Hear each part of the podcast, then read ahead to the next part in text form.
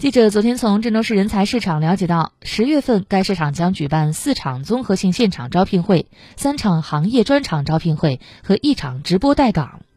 十月招聘活动排期如下：十月八号综合性现场招聘会，十月十一号第五届中国河南招才引智创新发展大会郑州专场，十月十五号综合性现场招聘会，十月十八号二零二二中大大中城市联合招聘高校毕业生秋季专场招聘会。十月二十二号，综合性现场招聘会；十月二十五号，万人助万企贸易批发零售行业专场招聘会；十月二十七号，二零二二大中城市联合招聘高校毕业生秋季直播带岗；十月二十九号，综合性现场招聘会。